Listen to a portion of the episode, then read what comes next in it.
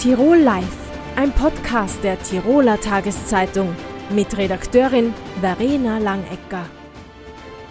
Herzlich willkommen zu Tirol Live, dem Talkformat der Tiroler Tageszeitung. Nach den bekannt gewordenen Anschlagplänen auf die Wiener Regenbogenparade Pride forderte Innenminister Gerhard Karner mehr Befugnisse zur Überwachung möglicher extremistischer Gefährder. Konkret geht es um die Einführung des sogenannten Bundestrojaners. Herzlich willkommen, Herr Innenminister. Grüß Gott, schönen guten Abend. Was bedeutet denn die Einsetzung eines Bundestrojaners? Heißt das bessere Zugriffsmöglichkeiten auf Handys, auf Messenger-Dienste? Ich glaube, diesen Satz werden Sie von mir noch nicht gehört haben, dass ich die Einführung eines Bundestrojaners will oder Staatstrojaner, wie ihn manche bezeichnen. Ich glaube, es ist einfach notwendig darüber, dass wir darüber diskutieren, wie können wir der Polizei jene Befugnisse geben, die modern und zeitgemäß sind. Und ich möchte das an sehr einfachen Beispielen auch erklären.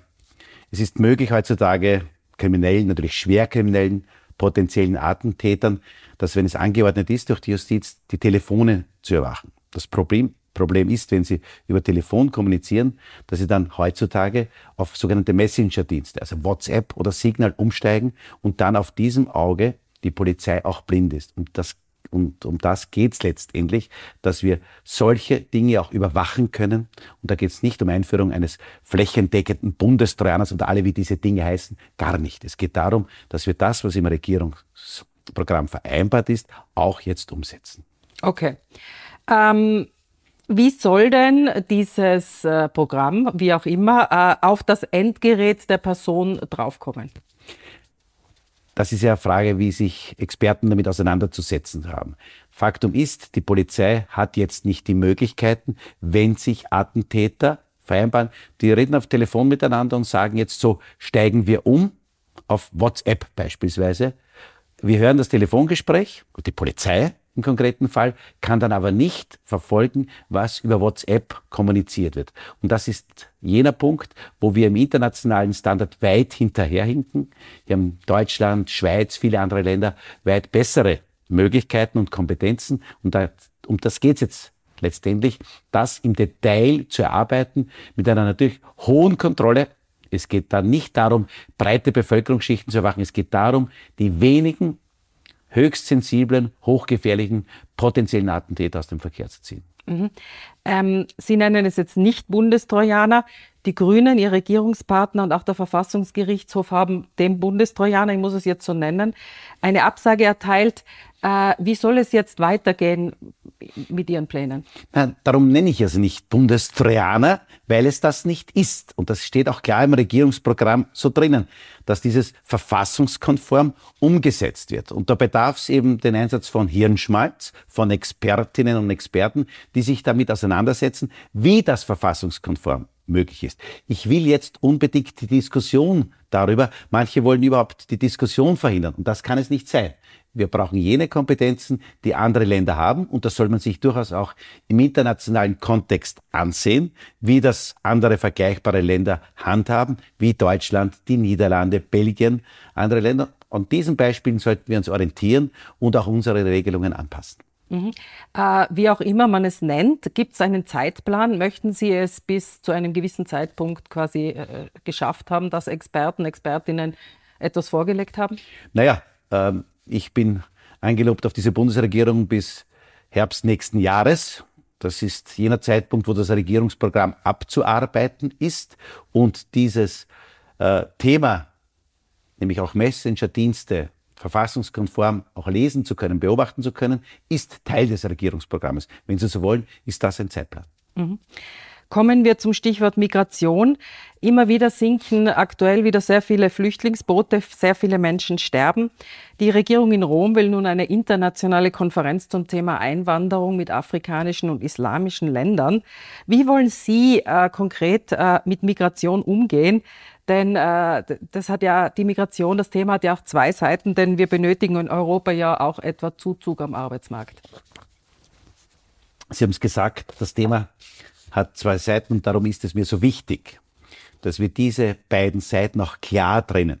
Nämlich das Thema legale Zuwanderung, welche Menschen kommen nach Europa, nach Österreich. Das wird über die Rot-Weiß-Rot-Karte geregelt. Dafür ist Bundesminister, Arbeits- und Wirtschaftsminister Martin Kocher zuständig. Das ist der eine Teil. Der andere Teil ist, und das ist meine Aufgabe als Innenminister, den Asylmissbrauch, den Kampf gegen die illegale Migration zu führen und diese beiden Bereiche klar auseinanderzuhalten. Wer kommt aus wirtschaftlichen Gründen und wer kommt, weil er Hilfe braucht. Und da haben wir im letzten Jahr mit jenen Menschen, die wir aus der Ukraine unterstützt haben, sehr vielen Menschen geholfen. Und daher ist es so notwendig, dass wir den Asylmissbrauch auch konsequent bekämpfen. Und das tun wir auch. Daher sind die Zahlen auch in den ersten Monaten dieses Jahres deutlich zurückgegangen. Um 30 Prozent weniger als im letzten Jahr. So, das ist sozusagen die nationale Seite. Aber wir brauchen auf europäischer Ebene auch mehr Anstrengungen. Und da hat es zuletzt äh, einen Beschluss gegeben der Innenminister in Luxemburg, wo wir einerseits gesagt haben, Voraussetzung ist grundsätzlich einmal ein funktionierender europäischer Außengrenzschutz. Dann der nächste Schritt war jetzt der Beschluss über Verfahren an diesen Außengrenzen und auch, und damit ist das, was Sie auch angesprochen haben, die Zusammenarbeit mit sogenannten Dritt, sicheren Drittstaaten, nämlich mit Ländern, die außerhalb Europas sind. Warum ist das so wichtig? Damit wir genau das verhindern, was Sie angesprochen haben, nämlich die Toten im Mittelmeer, die Toten im Meer. Dass wir, es muss doch das Ziel sein, dass sich nicht Menschen weil sie sich wirtschaftlich verbessern wollen, auf kaputte Schieferkähne begeben und dann ertrinken, weil sie in den Händen von Schleppern ihr Leben nichts wert ist. Und da ist doch das Ziel, und das müssen wir einfach schaffen, auf der anderen Seite des Meeres letztendlich diese Verfahren auch durchzuführen und darum eben diese Verfahren oder diese Gespräche mit sogenannten sicheren Drittstaaten, wie das beispielsweise Italien jetzt sehr intensiv auch mit Tunesien tut, wo auch die Kommission auch zuletzt sich eingeschaltet hat in dieser Frage. Sie sind Teil der ÖVP, äh, die auch christliche soziale Werte vertritt. Äh, Flüchtlinge fliehen ja aus ihren Ländern, äh, speziell aus Afrika, auch wegen des Klimawandels. Gibt es auch einen menschlichen Ansatz, wie mit diesen Klimaflüchtlingen umgegangen werden kann? Mir ist besonders wichtig, dass jene und das Asylrecht, die Genfer Flüchtlingskonvention, gibt uns hier klar die Regeln vor oder uns, den Behörden, wie sie zu agieren haben. Es gibt immer Einzelfallprüfungen. Und hat Österreich in den letzten Jahren, auch im letzten Jahr, sehr vieles geleistet. Wie gesagt, 90.000 Menschen aus der Ukraine, die wir aufgenommen haben. Insgesamt sind etwas über 20.000 in der sogenannten Grundversorgung. Das heißt, Menschen, die aus politischen Gründen verfolgt werden und daher von der öffentlichen Hand in Österreich versorgt werden. Aber, und das möchte ich nur mal sagen, wir müssen klar trennen zwischen jenen, die sich aus wirtschaftlichen Gründen auf den Weg machen. Da ist es so entscheidend, dass wir auch mit diesen Ländern zusammenarbeiten, Entwicklungszusammenarbeit. Das sind alles Dinge, die wir hier intensiv zu besprechen haben. Der Bundeskanzler und ich war gemeinsam mit ihm dort, war beispielsweise in Marokko, in anderen afrikanischen Ländern. Auch der Dialog von Europa mit Afrika ist enorm wichtig, damit wir das, was wir leider täglich fast mittlerweile sehen, nämlich dass Menschen im Mittelmeer ertrinken, auch in Zukunft verhindern können. Das halte ich für einen ganz wichtigen christlich-sozialen Ansatz. Ein Umgang mit, mit Migration äh, sind auch verschärfte Kontrollen, etwa auch am Brenner. Auch dort werden ja immer wieder Migrantinnen und Migranten aufgegriffen. Gleichzeitig sorgt sich ja die Polizei immer mehr um ihren Nachwuchs, also beziehungsweise um äh, ihre Dienstposten. Geht sich das alles aus? Grenzkontrollen, äh, die, die, die alle Befugnisse der Polizei, alles was zu tun ist, Geschwindigkeitskontrollen oder wird da irgendwo eingespart? Also das ist in der sozusagen in der DNA, wenn Sie so wollen, der Polizei, so dass sich die Aufgabenfelder immer wieder verändern und man sich immer wieder anpassen muss. Und da bin ich sehr stolz auf unsere Polizei, auf unsere Kolleginnen und Kollegen, dass sie das auch bereit sind, das zu tun, sich immer wieder den neuen Herausforderungen anzupassen. Nur ein Beispiel. Ähm, ich glaube, vor knapp zwei Monaten hat in Österreich der letzte Banküberfall stattgefunden. Früher, vor 20, 30 Jahren, war das praktisch täglich in Österreich der Fall, dass das gegeben hat. Diese Deliktsfelder haben sich zum Teil ins Internet verlagert. Internetbetrug ist mittlerweile einer der größten Deliktsbereiche in Österreich. Und so müssen wir uns immer weiterentwickeln, auch anpassen. Wir werden Schwerpunktdienststellen schaffen, auch in Tirol für sogenannte Cyberdienststellen auf bestehenden Bezirkspolizeikommanden. Also, und was das Personal betrifft, das Sie angesprochen haben, österreichweit haben wir insgesamt 38.000 Mitarbeiterinnen und Mitarbeiter, davon 32.000 Polizistinnen und Polizisten, so viele wie noch nie. Ja, weil wir auch neue Aufgaben haben, bedarf es auch entsprechend Personal. Und daher freuen wir uns auch immer, immer wieder über zusätzlichen Polizeinachwuchs. Wir haben jetzt auch aktuell eine sogenannte Recruiting-Kampagne, also eine Werbekampagne im Laufen, dass wir junge Menschen, aber auch Quereinsteiger für diesen wunderbaren und schönen Beruf der Polizistin, des Polizisten auch gewinnen wollen. Eine Gruppe, mit denen sich äh, die Polizei aktuell auch immer wieder beschäftigen muss, sind die Protestaktionen der letzten Generation. Wie stehen Sie zu diesen Aktionen, äh, wenn sich äh, Protestierende an der Straße festkleben? Also wir haben ja nicht nur diese Phänomene, wir haben ja da unterschiedliche Bereiche und das möchte ich auch sehr klar sagen. Es gibt drei Richtungen, in die die Polizei vorgeht. Wir haben auf der einen Seite das Motto kleben und kleben lassen. Sie wissen, das ist ein beliebtes Mittel von manchen Klimaaktivisten, dass sie sich auf den Straßen angeben oder woanders angeben. Da, wo sie niemanden stören, da, wo sie den Verkehr nicht behindern, da lassen wir sie auch picken. Da kann es sein, dass der ein oder andere Klimaaktivist den ganzen Tag dort klebt und pickt und sich dann selber löst und nach Hause geht und enttäuscht von dannen zieht. Die zweite Strategie ist, wenn wir sehen, dass wichtige Durchzugsstraßen auch behindert werden, Einsätze möglicherweise behindert, dort wird auch konsequent eingegriffen und dort hat die Polizei auch entsprechend Strafen auch schon ausgesprochen. Allein im heurigen Jahr, allein im heurigen Jahr 1700 Anzeigen 400 Festnahmen gegen derartige Klimaaktivisten. Und der dritte Bereich, äh, das haben wir gesehen bei einer großen Gaskonferenz in Wien, das war vor wenigen Monaten, wo internationale, durchaus auch gewaltbereite Demonstranten nach Österreich gekommen sind. Dort wird auch entsprechend robust von der Polizei vorgegangen. Dort wird es auch manchmal notwendig sein, und das ist auch da passiert, dass auch beispielsweise der Pfefferspray eingesetzt wird. Das sind unterschiedliche Vorgangsweisen, die die Polizei hier wählt, auch mit jenen vor Ort auch abgestimmt. Und wenn ich mir jetzt beispielsweise ansehe, haben wir heute gesehen, oder gestern gesehen, dass die Staatsanwaltschaft Innsbruck auch entsprechende Verfahren eingeleitet hat gegen jene Klimaaktivisten, die beispielsweise die Brennautobahn auch blockiert haben. Sind Sie für höhere Strafen als diese Verwaltungsstrafen? Also ich glaube, die Polizei hat gute Mittel einzugreifen. Ich habe es gesagt, 1700 Anzeigen, 400 äh, Verhaftungen, die es auch schon gegeben hat in diesem Bereich. Und natürlich, als Innenminister, der für die Sicherheit verantwortlich ist, bin ich auch immer wieder froh, wenn mir das Parlament, wenn wir die Gesetze gegeben werden, dass es auch höhere Strafen gibt. Aber wir haben auch genug Mittel, um entsprechend robust und konsequent vorzugehen. Ähm, sind Sie äh, selbst Autofahrer? Ich bin selbst Autofahrer, ja. Wie, wie stehen Sie zur Forderung der letzten Generation, Tempo 100 auf der Autobahn einzuführen? Das ist ja eigentlich äh, kein, keine allzu verwegene Ansage. Es mag keine allzu verwegene Ansage sein. Ich bin sehr dafür, dass die Geschwindigkeitsbeschränkungen, die es gibt, auch konsequent eingehalten werden. Und dazu sind unsere Mitarbeiterinnen von Seiten der Polizei da, auch das zu kontrollieren. Wenn wir diesen Schritt schaffen, dann ist schon vieles gelungen. Abschließend noch ein Blick in die Innenpolitik. Kommendes Jahr wird gewählt. Äh, wenn man die Umfragen anschaut, ist immer Herbert Kickl auf Platz 1 in der Kanzlerfrage. Wie stehen Sie? Äh, in Niederösterreich gibt es ja bereits eine Koalition, Koalition ÖVP-FPÖ. Wie stehen Sie einer Koalition äh, mit der FPÖ oder unter der FPÖ? Gegenüber? Also ich bin zum jetzigen Zeitpunkt nicht um einen Millimeter bereit, über solche Spekulationen nur irgendeine Sekunde darauf zu verwenden. Wir haben jetzt so viele Themen angesprochen, von den islamistischen Extremisten bei der Regenbogenparade und den notwendigen Kompetenzen und Rahmenbedingungen für die Polizei bis jetzt zu den Klimaaktivisten. Da gibt es so viel zu tun, dass ich mit diesen Spekulationen, was wäre wann, wie, wie, wenn auch immer, nicht auseinandersetze. Herr Innenminister, vielen Dank für das Gespräch. Danke vielmals. Sehr oft wird von Pädagoginnen und Pädagogen darauf hingewiesen, dass insbesondere mehr Mädchen in MINT-Fächern ausgebildet werden sollten. MINT, das ist Mathematik, Informatik, Naturwissenschaften und Technik.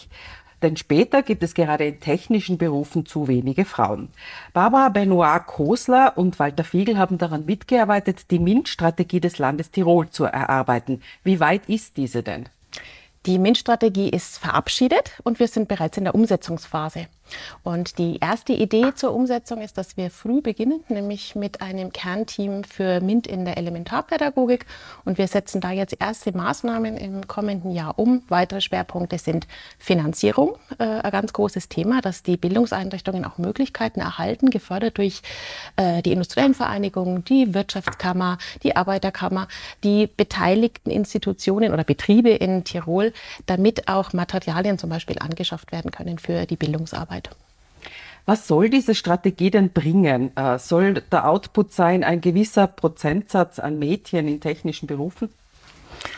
Am Ende soll es sicher das äh, bringen. Äh, in erster Phase soll die MINT-Strategie alles bündeln, was bereits passiert am Land Tirol dass die ganzen Initiativen einfach ähm, zusammenarbeiten und man weiter in, in, weiterer Folge dann einfach sieht, ähm, wie diese Initiativen gebündelt und äh, wirken können im Bildungssektor.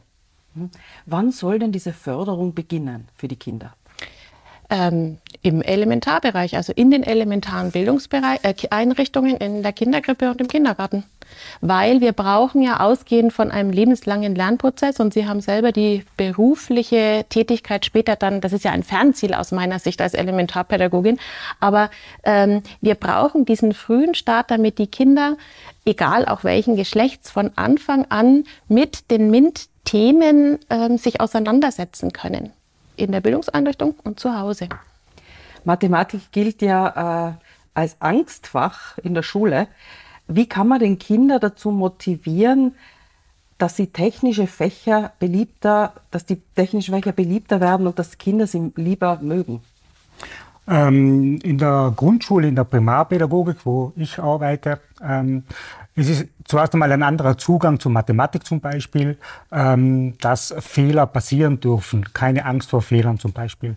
Und um MINT-Fächer, MINT-Themen zu fördern in der Primarpädagogik ist erstens einmal eine sehr gute Ausstattung notwendig an der Primarschule. Und in weiterer Folge ähm, machen wir sehr viele Projekte an der Schule. Wir nehmen an Wettbewerben teil und durch diese Strategie, dass ähm, diese Auseinandersetzung mit diesen Themen auch den Kindern Spaß macht und Freude macht und auch ein Ziel, ähm, ein Ziel dahinter steckt, ähm, fördern wir einfach die, die Tätigkeit der Kinder, die Auseinandersetzung mit diesen Themen und diesen Bereichen. Mhm. Wo muss denn genau angesetzt werden? Wie lange dauert denn dieser Prozess? Ähm, ein Leben lang, würde ich sagen, weil wir sind ja umgeben von MINT-Themen. Also das sind ja Alltagsphänomene, die uns begegnen und die gerade bei dem jungen Kind ähm, das Interesse wecken. Und dann im Kindergartenbereich noch stark mit einem Staunen verbunden ist. Und da können wir ansetzen, Kinder ähm, Angebote zu machen im Alltag, aber dann auch im philosophischen Gespräch oder im Experiment, diese Phänomene, die das Kind beobachtet, zu hinterfragen. Und das wird dann formaler, systematischer, äh, strukturierter mit der zunehmenden Schullaufbahn. Es ist ja auch sehr viel gesellschaftlich. Äh, Mädchen sollen, keine Ahnung, Friseurin werden und Buben, da ist es passend, wenn sie Mechaniker werden. Wie, wie kann man denn da ansetzen, vielleicht schon in der Schule, dass diese Geschlechterstereotype aufgerissen werden? Das beginnt schon äh, beim persönlichen äh, Werte, bei der persönlichen Wertehaltung der Lehrperson natürlich und dann in der Auseinandersetzung in den Projekten mit den Kindern, auch in den Gesprächen mit den Eltern und im Volksschulbereich ist es ja noch nicht so ähm, vordefiniert, in welche Richtung dann die Kinder tendieren. Und wir versuchen einfach sehr viele Möglichkeiten ähm, zu bieten, damit auch Mädchen äh, das gleiche Interesse wie ähm, Jungs an diesen Themen haben. Und äh, gerade, dass ich ein Beispiel nennen kann, äh, wir haben als Gruppe, eine Projektgruppe hat beim äh, Teamwettbewerb der kleine Albert mitgemacht. Das ist so ein Forschungsprojekt. Und am Ende haben zwei Mädchen gesagt, was das Tollste war an dem Projekt, war, dass wir im Team gearbeitet haben. Und die zweite Frage war, wann machen wir das nächste Projekt? Und diese zwei Kommentare waren, äh, was mich besonders gefreut hat, eben von Mädchen. Mhm. Also das Interesse von Mädchen wäre da, aber sehr oft werden sie also dann von Eltern oder Gesellschaft ausgebremst. Kann man das so zusammenfassen? Ja. Mhm. Es gibt bereits zwei MINT-Kindergärten, äh, einen in Midas, einen in Reute. Was bedeutet dann das, der Name oder die Bezeichnung MINT-Kindergarten? Mhm. MINT-Kindergarten ist eine Gütesiegelverleihung. Man kann sich um das MINT-Gütesiegel bewerben, sowohl im Kindergarten als auch im Schulbereich. Gestern gerade war die Auszeichnungsfeier für die kommenden drei Jahre wieder. Äh, da hat der MINT-Kindergarten in Midas eben seine neue Plakette wieder in Empfang genommen. Wir müssen aber sehen, ähm, dass es ein Zertifizierungsprozess ist und dass MINT Grundbildung eigentlich in ganz vielen Kindergärten schon passiert. Im Alltag eben, wenn die Kinder im Morgenkreis zählen, wie viele da sind. Die Pädagogin sagt, hm, wir sind 20. Ähm, zwei fehlen heute. Wie viele Kinder haben wir denn jetzt eigentlich heute? Lass uns noch mal die Gruppe zählen. Und so sind wir schon bei der frühen Mathematik zum Beispiel. Wenn die Kinder dann Kresse einsäen, um dieses Wunderleben zu beobachten, sind wir bei der naturwissenschaftlichen Bildung. Wenn die Kinder das Wasserradl bauen ähm, und fasziniert sind, wie es sich dreht und was sie tun müssen, damit es äh, funktioniert, sind wir bei der technischen Bildung. Und was wir, glaube ich, jetzt brauchen, und deswegen auch nochmal zurückkommen auf Ihre Frage nach der Strategie, äh, ich glaube, wir brauchen dieses Bewusstsein in den Kindergarten. Wir brauchen eine bessere Ausbildung auch in der BAföB und bei uns auch im, im Studium ähm, und in der Fortbildung, um die Pädagoginnen auch dafür zu sensibilisieren. Und dann brauchen die Pädagoginnen das Selbstbewusstsein und die Zeit, sich fürs MINT-Gütesiegel zu bewerben. Und da setze ich eine große Hoffnung darauf, dass das in den nächsten zwei Jahren eben mit Hilfe der Umsetzung der Strategie passiert. Gibt es denn Zahlen, wie viele Kinder, die äh, die Möglichkeit zu, diesen, zu dieser Förderung haben, dann tatsächlich im technischen Umfeld bleiben? gibt es äh, von unserer Seite keine Zahlen. Wir sind ja im Elementarbereich und im Primarbereich äh, tätig. Das wäre dann schon eine Frage für weiterführende Schulen. Ähm, ich weiß aus eigener Erfahrung, dass zum Beispiel, dass wir da nicht so schlecht aufgestellt sind, dass Mädchen zum Beispiel äh, in Mathematikstudium die überwiegende Zahl sind. Also wir sind nicht so schlecht aufgest aufgestellt, wie die Zahlen vielleicht ähm, herzeigen. Mhm. Was wäre denn das Ziel dieser Initiative? Äh, wie viel Bewusstsein muss noch geschaffen werden? Was braucht es, damit diese Strategie erfolgreich ist? Also für den Elementarbereich gesprochen, glaube ich, braucht es dieses Bewusstsein der Pädagoginnen, wie viel gute Arbeit sie im Bereich Mathematik, Naturwissenschaft und Technik schon haben über ihre ähm, Arbeitspraxis, die sie täglich ähm, gestalten. Ähm, ein bisschen dieses Tu Gutes und rede drüber und reflektiere es. Und ich glaube, wir brauchen mehr Sicherheit. Ähm, auch es sind ja im Elementarbereich überwiegend Frauen tätig, ähm, sich selber auch an diese Themen heranzutrauen. Ja, das wäre so für den Elementarbereich. Und auch im Primarpädagogikbereich, in der Ausbildung müsste man schon die Studierenden darauf vorbereiten, was an, an zukünftigen Themen in der Schule aufpoppen werden. Ein ein Thema wäre zum Beispiel ein MINT-Schwerpunkt während der Ausbildung einzuführen, wo Studierende gemeinsam mit Dozenten zum Beispiel Schulen, die sich auf den Weg machen, MINT äh, aktiv zu werden, diese Schulen begleiten und mit ihnen Projekte äh, umgestalten. Damit in der, in der allgemeinen ähm, Situation, in der allgemeinen Bildung an allen Schulen die ähm, das Bewusstsein einfach gefördert wird, dass das ein Zukunftsbereich ist, den wir unbedingt auch bedienen müssen als Schule. Und gleichzeitig haben wir ja einen Fachkräftemangel, sowohl im Elementarbereich als auch dann im äh, Volksschulbereich. Und das eröffnet ja auch neue Perspektiven. Ähm, das Ministerium denkt ja auch über Möglichkeiten des Quereinstiegs nach. Und daraus ergeben sich auch neue Chancen, dass vielleicht ähm, ähm, Absolventen der Biologie, der Physik, ähm, der Informatik bemerken, dass sie eigentlich doch ganz gern mit äh, Kindern arbeiten würden oder so einen pädagogischen Drive haben. Und da ergibt sich jetzt bei uns an der Pädagogischen Hochschule die Möglichkeit, einen Quereinstieg Elementarpädagogik zum Beispiel zu machen, einen viersemestrigen Hochschullehrgang, um danach im Kindergarten die Berufsberechtigung zu haben. Und ähnliche Ideen gibt es auch für den Volksschulbereich. Und das kann natürlich schon auch noch einmal ähm, das Feld befeuern und unterstützen, weil es kommt ja auf diese Leidenschaft an, auf das eigene Interesse und die eigene Motivation und ein bisschen auch auf das Standing, das nötige Fachwissen eben zu haben. Mhm. Frau Benoit-Kosler, Herr Fiegel, vielen Dank für das Gespräch. Gerne. Danke Ihnen. Derzeit findet eine Jugendforschungstagung in Innsbruck statt. Der Untertitel lautet Jugend in der Krise. Herzlich willkommen, Reingard Spanring von der Universität Innsbruck. Was ist derzeit los mit den jungen Menschen? Ja, die jungen Leute sind vielen Krisen ausgesetzt, wie wir Erwachsenen auch. Aber die Jugendlichen sind halt in ihrer Lebensphase in einer besonderen Situation, wo sie eh schon sehr viele Lernaufgaben bewältigen müssen und dann kommen noch diese Krisen dazu. Das macht schon viel für die Jugendlichen aus. Ähm, und sie müssen schauen, wie sie Strategien finden, um damit zurechtzukommen. Ähm, wir hören und lesen oft von sogenannten multiplen Krisen, die derzeit alle Menschen und wie Sie sagen, besonders Jugendliche belasten. Wie kann den Jugendlichen denn geholfen werden?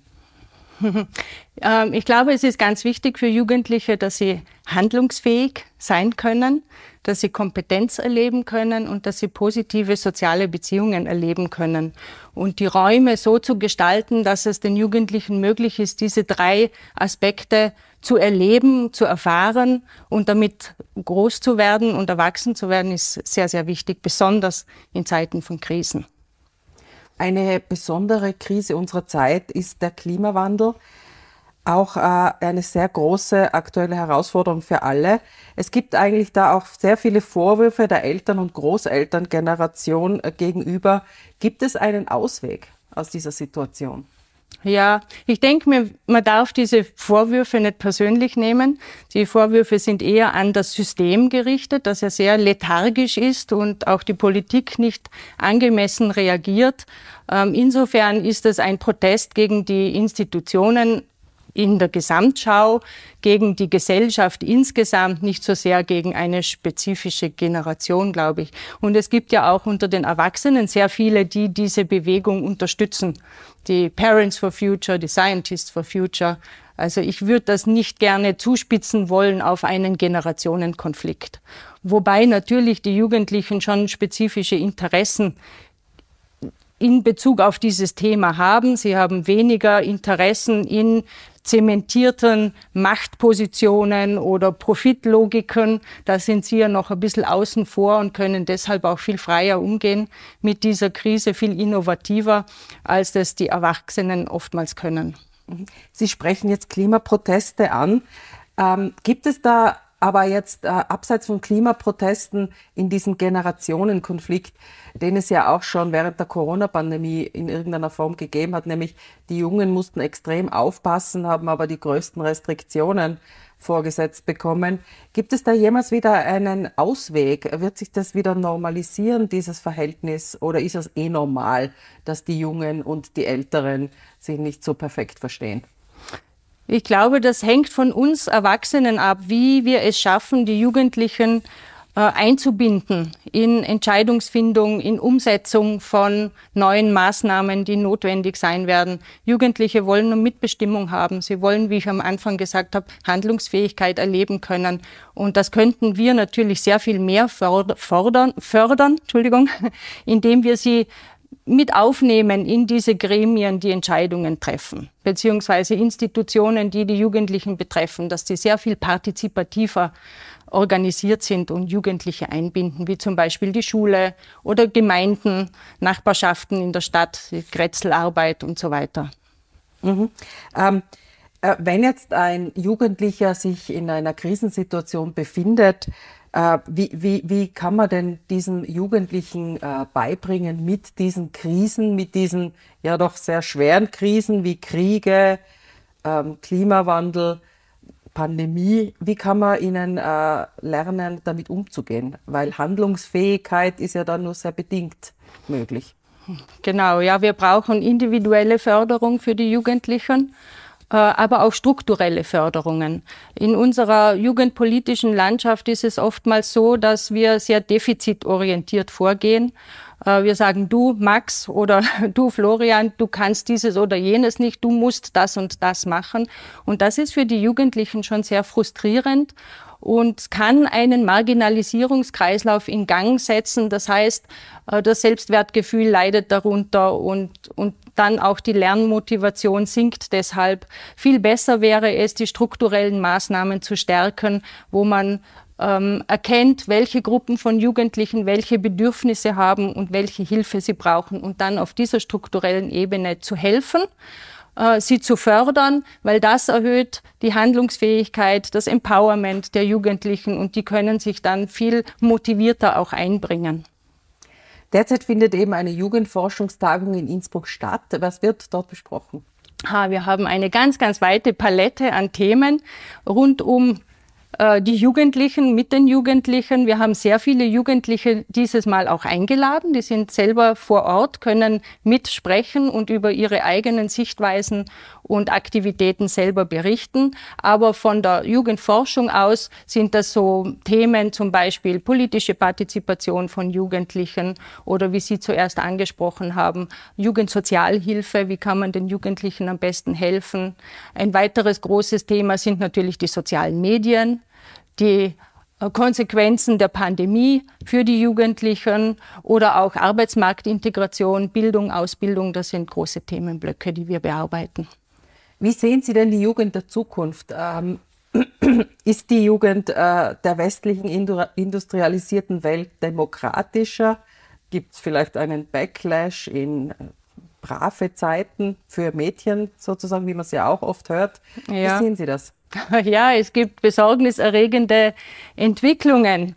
Aber ich denke, auf der einen Seite würde ich nicht gerne von den Jugendlichen sprechen. Die sind nicht so homogen, wie wir das gern tun. Es gibt Jugendliche, die sind die haben ausreichend Ressourcen von ihrer Familie, von ihrer Bildung her. Die können sehr gut mit Krisen oder wesentlich besser mit den Krisen umgehen. Aber wir müssen ein Auge haben auf die Jugendlichen, die nicht so privilegiert sind, die weniger gut mit diesen Krisen zurechtkommen.